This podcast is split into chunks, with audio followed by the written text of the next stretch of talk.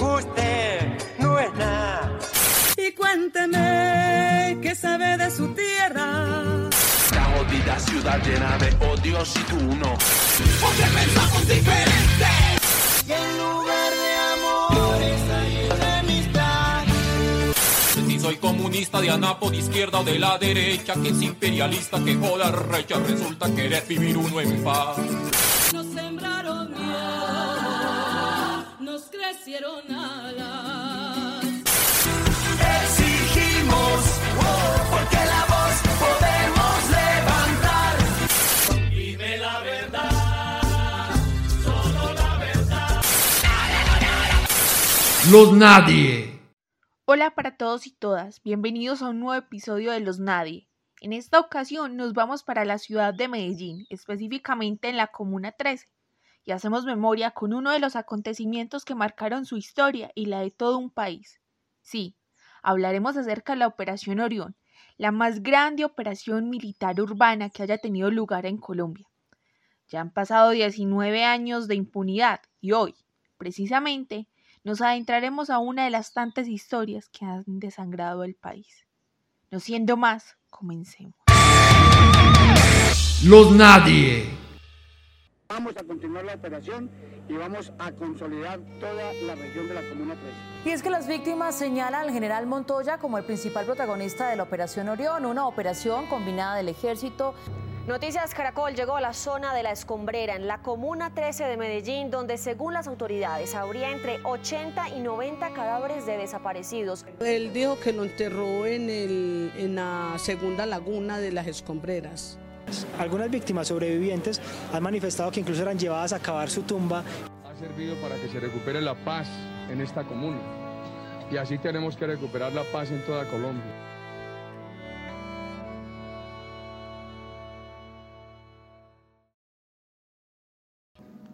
Entre los años 2001 y 2003 existió una verdadera guerra urbana que hizo parte del conflicto armado en Colombia. Entrar a la Comuna 13, ubicada en la ciudad de Medellín, era entrar a un campo de batalla.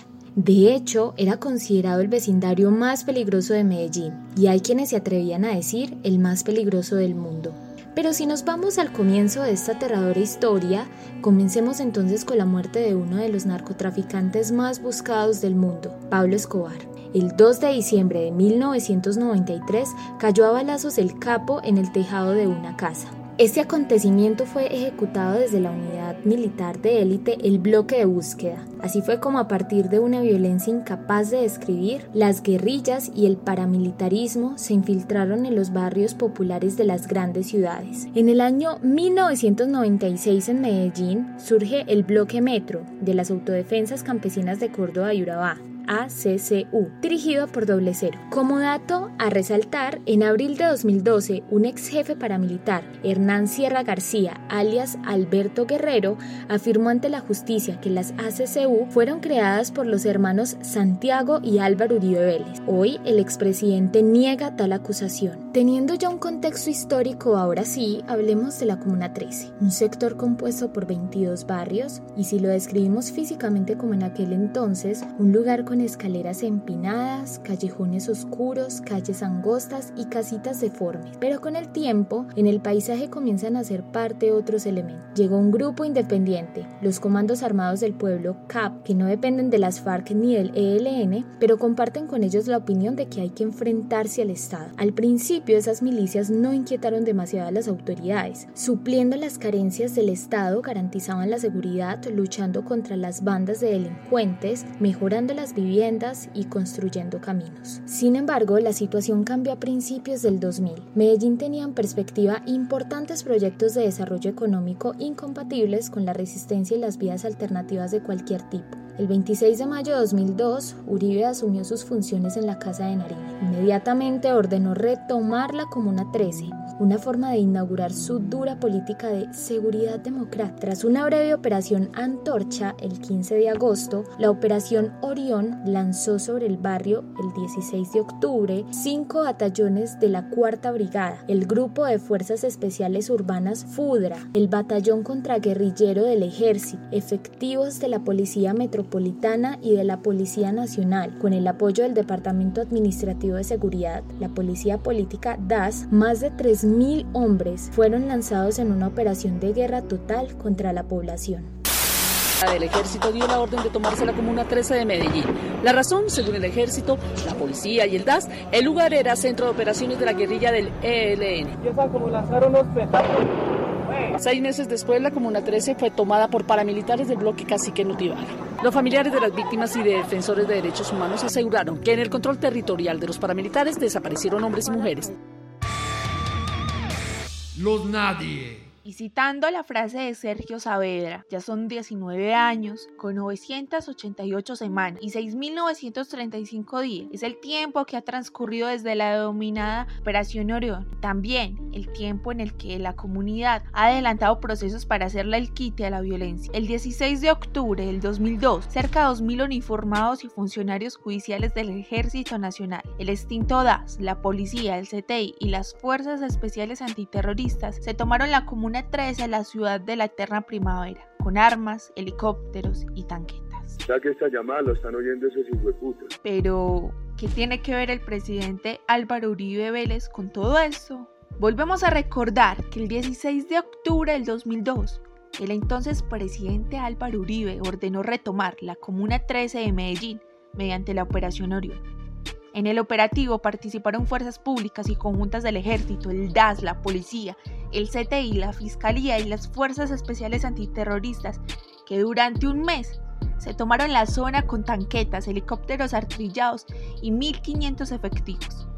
El saldo fueron miles de muertos, heridos, desaparecidos y 4.000 desplazados, según el informe del Centro Nacional de Memoria Histórica. Pilla pues, en ese entonces Uribito estaba recién llegado a la Casa de Nariño, después de ser nombrado el presidente de la República de Colombia, que para suerte de algunos y desgracia del resto su mandato duró ocho años, desde el 2002 al 2010. Con la bandera de seguridad democrática y que actualmente es promotor y líder del partido político más polémico del país, el Centro Democrático, Actualmente, en el 2001, sabemos que dio la orden y que no solo fueron 6.402 falsos positivos, que obviamente fueron muchísimos más, en Soacha y que solo es un reflejo de las masacres realizadas por el gobierno en nombre de uno solo, Álvaro Uribe Vélez. Aquel miércoles 16 de octubre, la toma de la Comuna 13, la capital de la montaña, fue comandada por el general Mario Montoya, quien lideró la Cuarta Brigada del Ejército, acompañado por Leonardo Gallego Castrillón, general de la Policía Metropolitana de Medellín, la Operación Orión se extendió a lo largo del mes de noviembre y diciembre. Hoy, Montoya comparece ante la JEP. Durante la operación, la población fue testigo del fuego cruzado y al uso de la fuerza pública y paramilitares. Los habitantes no tuvieron más opción y como un símbolo de paz que sacar pañuelos y sábanas blancas. Pero el fuego no cesó como la horrible noche.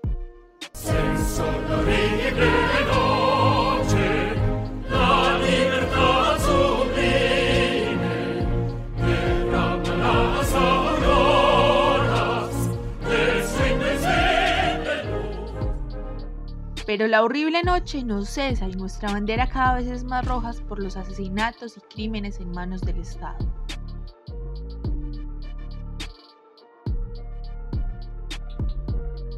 Helicópteros acribillando los tejados de las casas, tanquetas disparando sin piedad, personas corriendo desesperadas, uniformados con pasamontañas, desaparecidos y mucha sangre hicieron de este lugar una zona de terror inconclusa. Según el informe del Centro Nacional de Memoria Histórica, fueron miles de muertos, heridos y desaparecidos. Se habla de cerca de 4.000 desaparecidos. Además, dice el ex jefe paramilitar hoy extraditado Don Berna, que el operativo se hizo además en alianza con grupos paramilitares. La Comuna 13 se volvió visible, se convirtió en el epicentro de la guerra en la urbanización. Y lo que estamos completamente de acuerdo con Sandra Milena Álvarez y a modo de cierre es que 19 años después, y a pesar de que esos crímenes siguen impunes, el nombre de Operación Orión está siendo reciclado por la fuerza pública.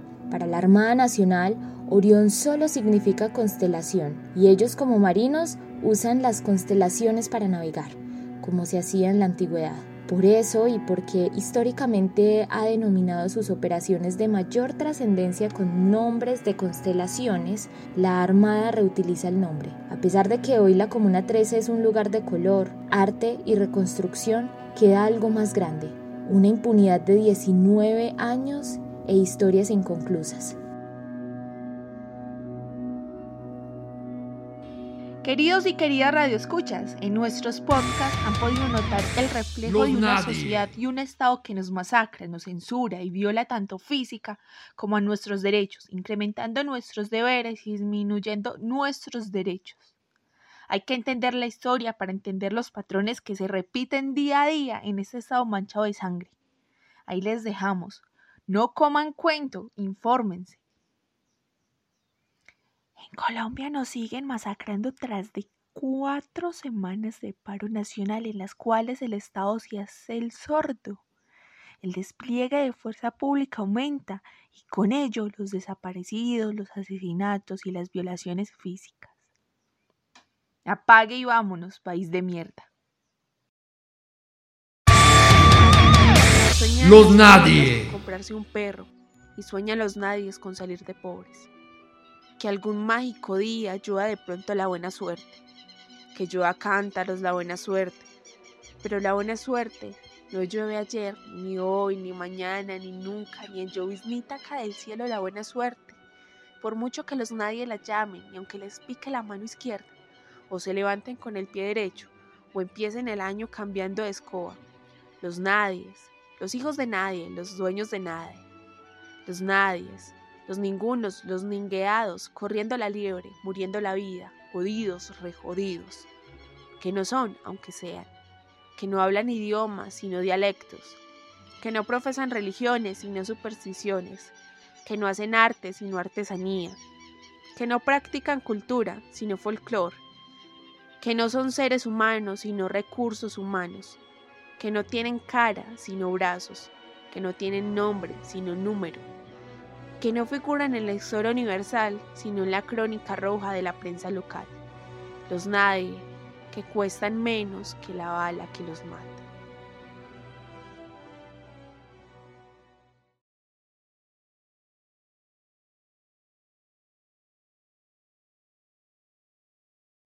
Información extraída de Noticias 1, Telemedellín, Caracol, Musicalidad de Dime la verdad de la Comisión de la Verdad.